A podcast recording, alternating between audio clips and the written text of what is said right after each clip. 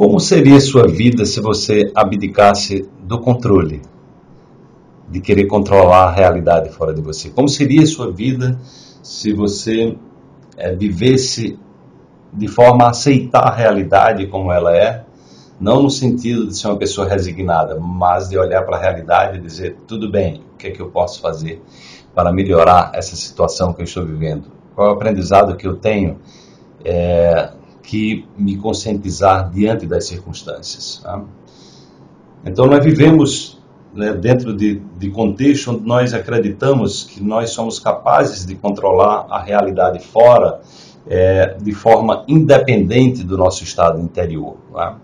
É, a ciência está mostrando isso né, e nós sentimos no dia a dia como é, o nosso estado emocional ele influencia diretamente é, as nossas escolhas, as nossas decisões, é, a forma como as pessoas nos tratam influ influencia os nossos resultados. Então, Jesus falou de algo né, que até hoje é, não é praticado pela grande maioria das pessoas, porque simplesmente nós não fomos educados no sentido de reconhecer o nosso poder pessoal. Jesus disse que nós poderíamos fazer milagres e que se nós tivéssemos fé, nós moveríamos montanhas. Então, a fé é um estado interior. Ele está dizendo, olha, tem um estado interior, tem uma conexão que você faz com você mesmo. Né? Quando você está é, muito empoderado, muito empoderada daquilo que você quer, né? quando você não tem nenhuma resistência interna em relação a que você quer, você quer muito e você acredita muito que aquilo é possível, é, você acredita tanto que é capaz de, de, de, agradecer antecipadamente a conquista daquilo que você quer. Então, nesse estado, nós. É, existe um ditado popular que diz: o, o universo conspira a nosso favor. Então isso mostra que esse, o estado de controle ele não é uma coisa deliberada lá fora, ele é, uma, é, uma, é algo que tem a ver com o autocontrole, né, com a autoconsciência, com o autoconhecimento. Então, o que eu venho mais trazendo para as pessoas, e quando eu digo isso para você, eu digo isso para mim também, eu estou sempre me ensinando, eu estou sempre me educando, eu estou, eu estou sempre é, reaprendendo, desaprendendo algumas coisas, aprendendo coisas novas. Então, é, eu, eu, eu, o que eu estou compartilhando com você aqui, eu compartilho comigo, né?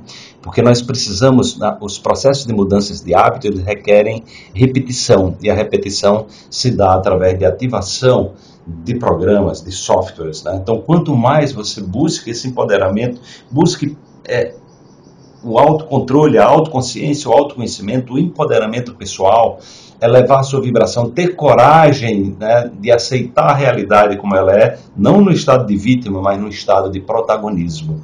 E aí sim, né, você começa a perceber e deixar né, é, que as coisas sigam desapegando das histórias, das histórias passadas e tirando das histórias passadas o aprendizado necessário e também trazendo significados que possam colocar você no front da vida, né? que você possa conquistar a vida e não ser um refém dela. Então tenha muita atenção aos seus pensamentos, sentimentos, emoções para que ela desencadeie comportamentos que sejam coerentes, né? que suas escolhas possam estar representando é, o seu mundo interior de maneira consciente, para que você não seja um refém do meio ambiente e sendo refém do meio ambiente, você fica nessa paranoia de querer controlar o que está fora e sem perceber que, na verdade, é você que está sendo controlado. Então, o meu desejo é que você é, mergulhe dentro de você no autocontrole, no autoconhecimento, né? é, na autoaceitação, tá? na autorresponsabilidade, porque esse é o caminho para que você possa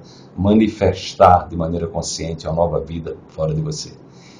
Espero que esse conteúdo tenha te ajudado de alguma forma. Deixa aí um comentário sobre o que você achou.